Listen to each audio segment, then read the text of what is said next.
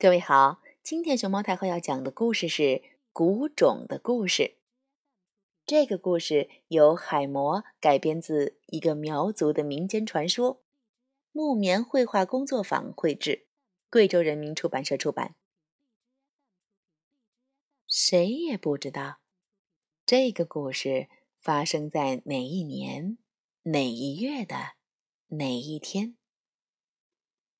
天空。轰的一声，裂开了一道缝，接着电闪雷鸣，下起了暴雨。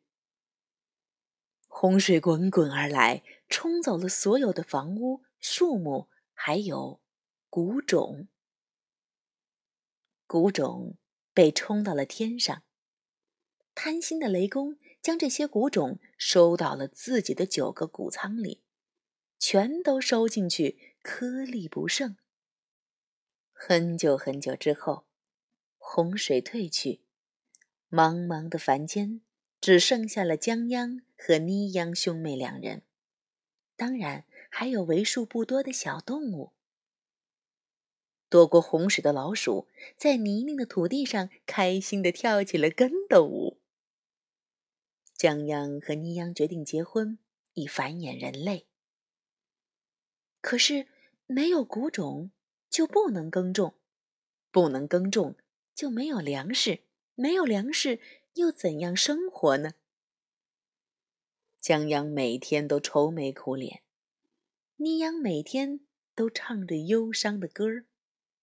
老鼠饿得无精打采。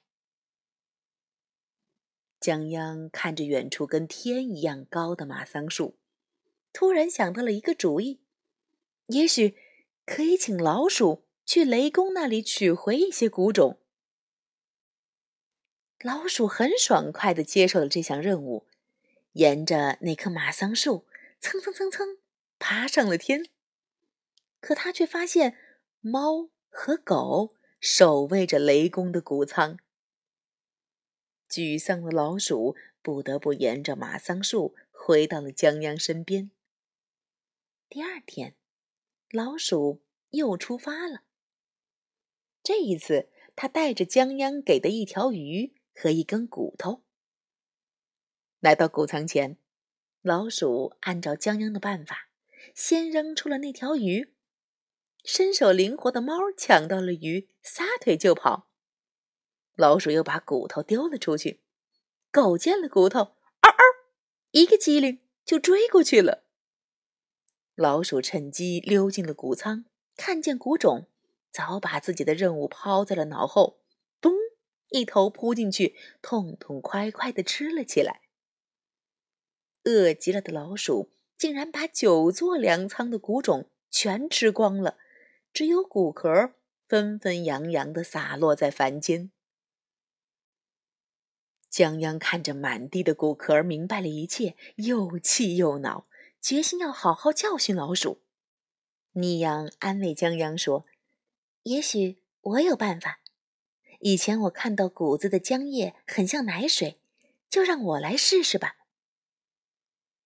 尼央将奶水滴入谷壳，谷壳闭合，逐渐饱满，竟然真成了一粒粒谷种。春天到了。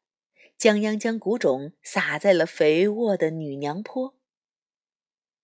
第一天种下去的谷种，第二天就发了芽，第三天长出了长长的谷穗，凡间又有了粮食。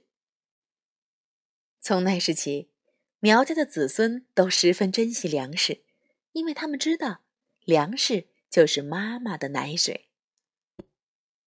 每年秋收以后。苗族人民会用隆重的仪式来祭拜古神和祖先，尽情欢乐。